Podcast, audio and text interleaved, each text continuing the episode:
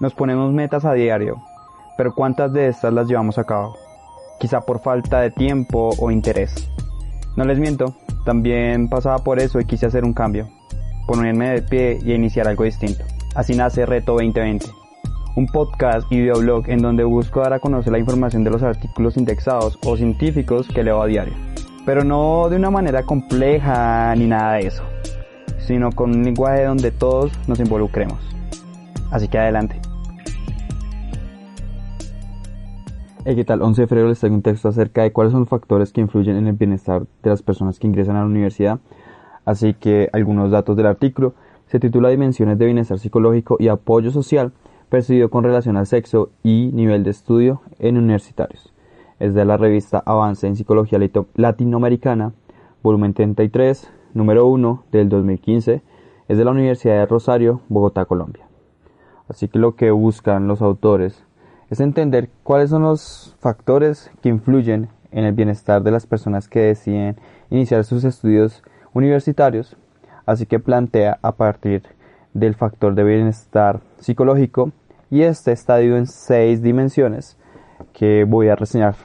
Y que de pronto si eres universitario o tus hijos ingresan a la universidad o familiares o amigos o pareja, en fin, quizás tengas en cuenta estos puntos para saber si está llevando em, esta nueva etapa de una manera eh, satisfactoria. Así que el primero es autodeterminación, es basada en autoconocer su pasado, su ahora y su futuro. ¿Cuáles son estos factores? ¿Cuáles influyen más que todo? El segundo es autonomía, en la independencia, es conocerse a sí mismo, valerse por sí mismo. El tercero es crecimiento personal y va más, más relacionado con el tema de desarrollo de las habilidades para generar buenas mm, relaciones con sus demás.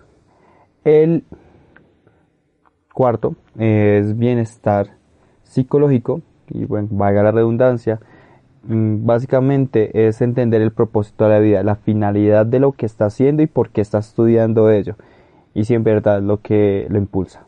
El quinto es las relaciones afectivas saludables, es todo aquello que nos impulsa o que genera un cambio positivo en nuestra manera de ver las cosas y principalmente sobre lo que estamos haciendo, construyendo un futuro, que así es como se ve la vida universitaria iniciar este tipo de estudios.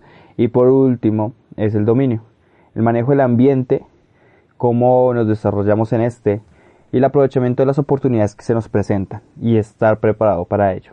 Esto lo hacen a partir de entender por qué los universitarios llevan una vida distinta y por qué su responsabilidad es distinta a la de otro papel que juegan las demás personas porque están construyendo el futuro y se les ve como el horizonte de cuál, en qué manos va a quedar pues el destino de la sociedad. Asimismo, esto se hace a partir también de una investigación de aplicada a ciertos espacios también con el fin de buscar o desarrollar programas que beneficien a las personas para poder sobrellevar este cambio que es eh, pues pasar de una educación secundaria o básica a de alto nivel ya sea pregrado o también las personas que pasan de pregrado a un posgrado. Hay otros factores que influyen bastante como aunque no parezca es el género y esto lo demuestra porque varias veces las mujeres Mm, frente a las dimensiones que acabo de, explicar, se manejan de manera mm, más positiva. No puedo decir que mejor, pero sí destacan. Además de esto está el tema demográfico, el origen demográfico, también la edad, el desempeño académico y claramente la situación económica. Además de esto hay que señalar que si bien podemos pensar el bienestar psicológico como algo lineal eh, también nos demuestran que a lo largo de los años va cambiando en cada persona y sus prioridades pueden inclinarse una u otra manera. Bueno, llegando a un punto, también hay que pensar que la investigación se basa en dos puntos, que uno es el apoyo social y el apoyo estructural, y este va más enfocado, el primero, a la cantidad de redes o relaciones que puede llegar a tener una persona cuando inicia su vida universitaria y los cambios de pensamiento que pueden tener. Y la segunda, el apoyo estructural está basado en la calidad o el tipo o la función de esas relaciones. y lo definen como la emoción emocional, informacional, el tangible, la interacción social positiva y apoyo financiero. Son bastante largos y pues bueno, no me voy a dedicar acá a de pronto en otro episodio, sí lo haría, pero esta vez no.